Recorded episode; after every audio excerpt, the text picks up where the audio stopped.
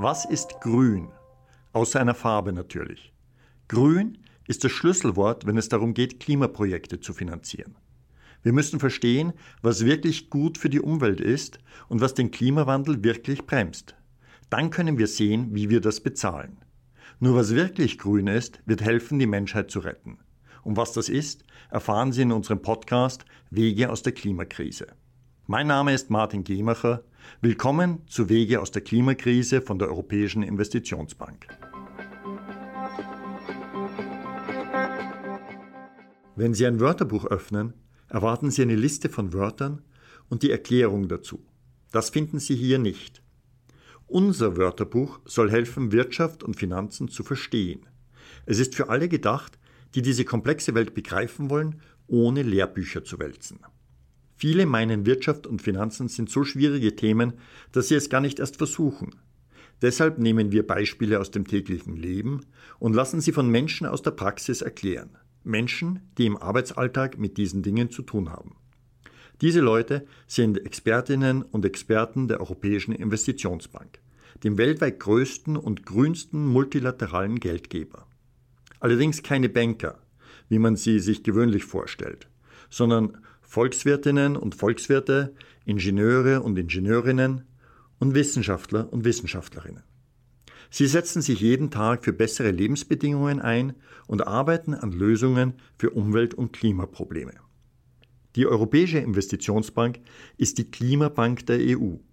Wer also könnte besser erklären, was Green Finance, also ein grünes Finanzwesen ist? Das ist einer dieser Begriffe, die in aller Munde sind, aber kaum jemand wirklich versteht. Was ist der Unterschied zwischen einem nachhaltigen und einem grünen Finanzwesen? Und was sind Klimafinanzierungen? Lauter unterschiedliche Bezeichnungen und vielen ist unklar, was sich dahinter verbirgt. Deshalb machen wir diese Serie. Wir erklären, welche Konzepte, Ideen und Ideale hinter dem grünen Finanzwesen stehen. Vielleicht nicht in alphabetischer Reihenfolge, aber dafür im Zusammenhang. Wir wollen eine Geschichte erzählen, die Geschichte des grünen Finanzwesens und seiner Ziele. Und am Ende wissen Sie hoffentlich eine bessere Antwort auf die Frage, was ist grün? Was ist mit dem Ozonloch passiert? Wie wir die Erde gerettet haben und warum wir es noch einmal tun müssen. Glossar. Grünes Finanzwesen, Montreal-Protokoll, Ozonabbau, Treibhauseffekt, Treibhausgase, Kyoto-Protokoll, UN-Klimakonferenz, Übereinkommen von Paris, Europäischer Green Deal, Klimaneutralität, CO2-Ausgleich, Klimawandel, Emissionshandel, CO2-Bepreisung. Haben Sie schon mal vom Ozonloch gehört? Wenn Sie nach der Jahrtausendwende geboren wurden, dann vielleicht nicht unbedingt. Aber kurz davor war es in aller Munde. Es war die bis dahin größte Umweltkatastrophe für die Menschheit. 1973 entdeckten Mario Molina und Sherwood Rowland von der University of California, dass Fluorkohlenwasserstoffe die Ozonschicht der Erde zerstören. Die scheinbar harmlosen Gase wurden in Kühlmitteln, Sprays und bei der Herstellung von Schaumstoffen verwendet. Was die beiden Wissenschaftler entdeckten, machte Menschen auf der ganzen Welt Angst. Sofort gab es Druck auf die Regierungen, diese Gase zu verbieten. Aber warum? Weil die Ozonschicht als natürlicher Sonnenschutz der Erde Menschen, Tiere und Pflanzen vor schädlicher Strahlung schützt. Als 1985 ein Loch in der Ozonschicht über der Antarktis entdeckt wurde, entschloss man sich zu handeln. Die Regierenden der Welt kamen in Montreal zusammen, um die Ozonschicht so schnell wie möglich zu schützen. Sie einigten sich darauf, schrittweise damit aufzuhören, die Stoffe herzustellen, die für den Ozonabbau verantwortlich waren. Und wissen Sie was? Das Montreal-Protokoll gilt seither als das erfolgreichste internationale Umweltabkommen. Nach einem Bericht des UN-Umweltprogramms von 2014 wird dieses Protokoll bis 2030 jährlich bis zu zwei Millionen Hautkrebsfälle verhindern. Die Welt hat das Problem also gelöst. Oder doch nicht? 2019 verkündete die NASA, das Ozonloch sei so klein wie nie, seit es entdeckt wurde. Aber Fluorkohlenwasserstoffmoleküle bleiben bis zu 100 Jahre in der oberen Atmosphäre. Deshalb könnte das Ozonloch um das Jahr 2075 wieder so groß werden wie vor 1980. Aber trotzdem, das Problem hat gezeigt, dass die Menschheit gemeinsam eine unmittelbare Umweltgefahr abwenden kann. Sie muss es sich nur zur Priorität machen. Leider haben wir bei der Erderwärmung nicht so schnell reagiert. Als klar wurde, wie die Erderwärmung mit menschlichen Aktivitäten zusammenhängt, vor allem mit fossilen Brennstoffen, hat die Weltgemeinschaft nicht sofort gehandelt wie beim Ozonloch. Und doch ist die Erderwärmung ein Riesenproblem. Genau genommen die drängendste Gefahr für die Menschheit. Aber warum zögern wir dann so?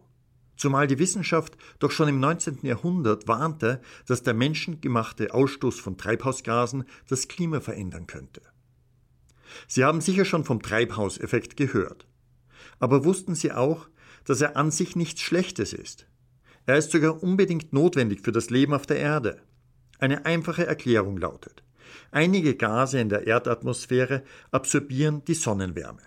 Das macht die Erde wärmer und bewohnbar. Diese Gase wie Wasserdampf, Kohlendioxid, Methan und Ozon bezeichnet man als Treibhausgase. Je mehr Treibhausgase anfallen, desto mehr Energie wird in der Erdatmosphäre zurückgehalten. Und darin liegt das Problem. Menschliches Handeln verändert den natürlichen Treibhauseffekt der Erde. Durch fossile Brennstoffe, bestimmte landwirtschaftliche Methoden und industrielle Prozesse und das Abholzen von Wäldern gelangen mehr Treibhausgase in die Atmosphäre und die Erde erwärmt sich. Schon in den 1960er Jahren wurde davor gewarnt. Aber getan hat sich wenig.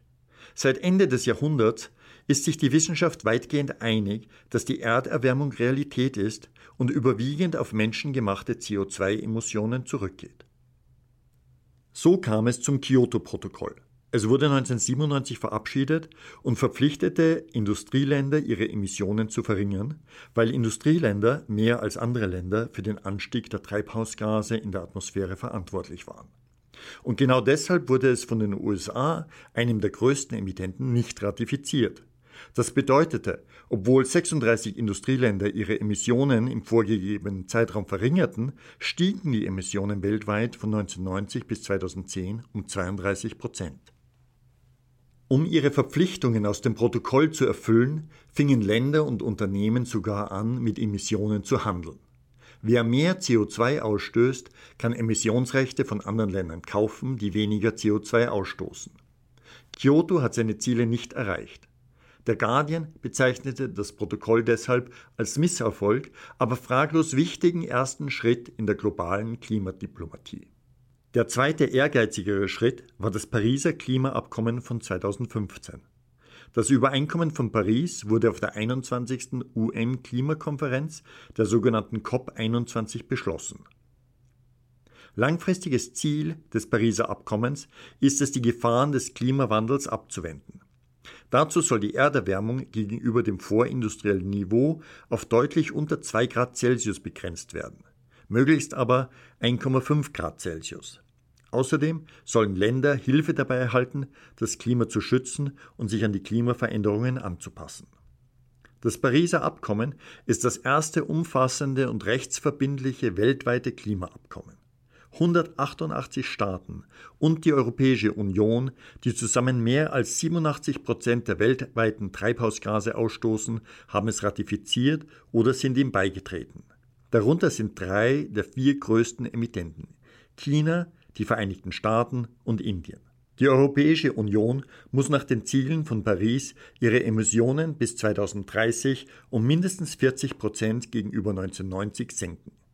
2019 beschloss die EU allerdings, sich ein noch ehrgeizigeres Ziel zu setzen. Die EU-Kommission stellte den europäischen Green Deal vor, eine Wachstumsstrategie, mit der Europa bis 2050 als erster Kontinent klimaneutral werden will. Was heißt klimaneutral? Wir handeln klimaneutral, wenn wir keine Treibhausgase erzeugen. Klimaneutralität erreichen wir auch, wenn wir die Emissionen auf ein Minimum reduzieren und den Rest kompensieren, indem wir Bäume pflanzen oder Kohlendioxid einfangen und unterirdisch speichern. Und wie will die EU das schaffen? Mit grünen Finanzierungen. Zusammen mit dem Green Deal legte die Kommission einen Investitionsplan dafür vor. Der Plan soll in den nächsten zehn Jahren nachhaltige Investitionen von mindestens einer Billion Euro initiieren. Er bereitet den Boden für öffentliche und private Investitionen, die wir auf dem Weg zu einer klimaneutralen, grünen, wettbewerbsfähigen und chancengerechten Wirtschaft brauchen.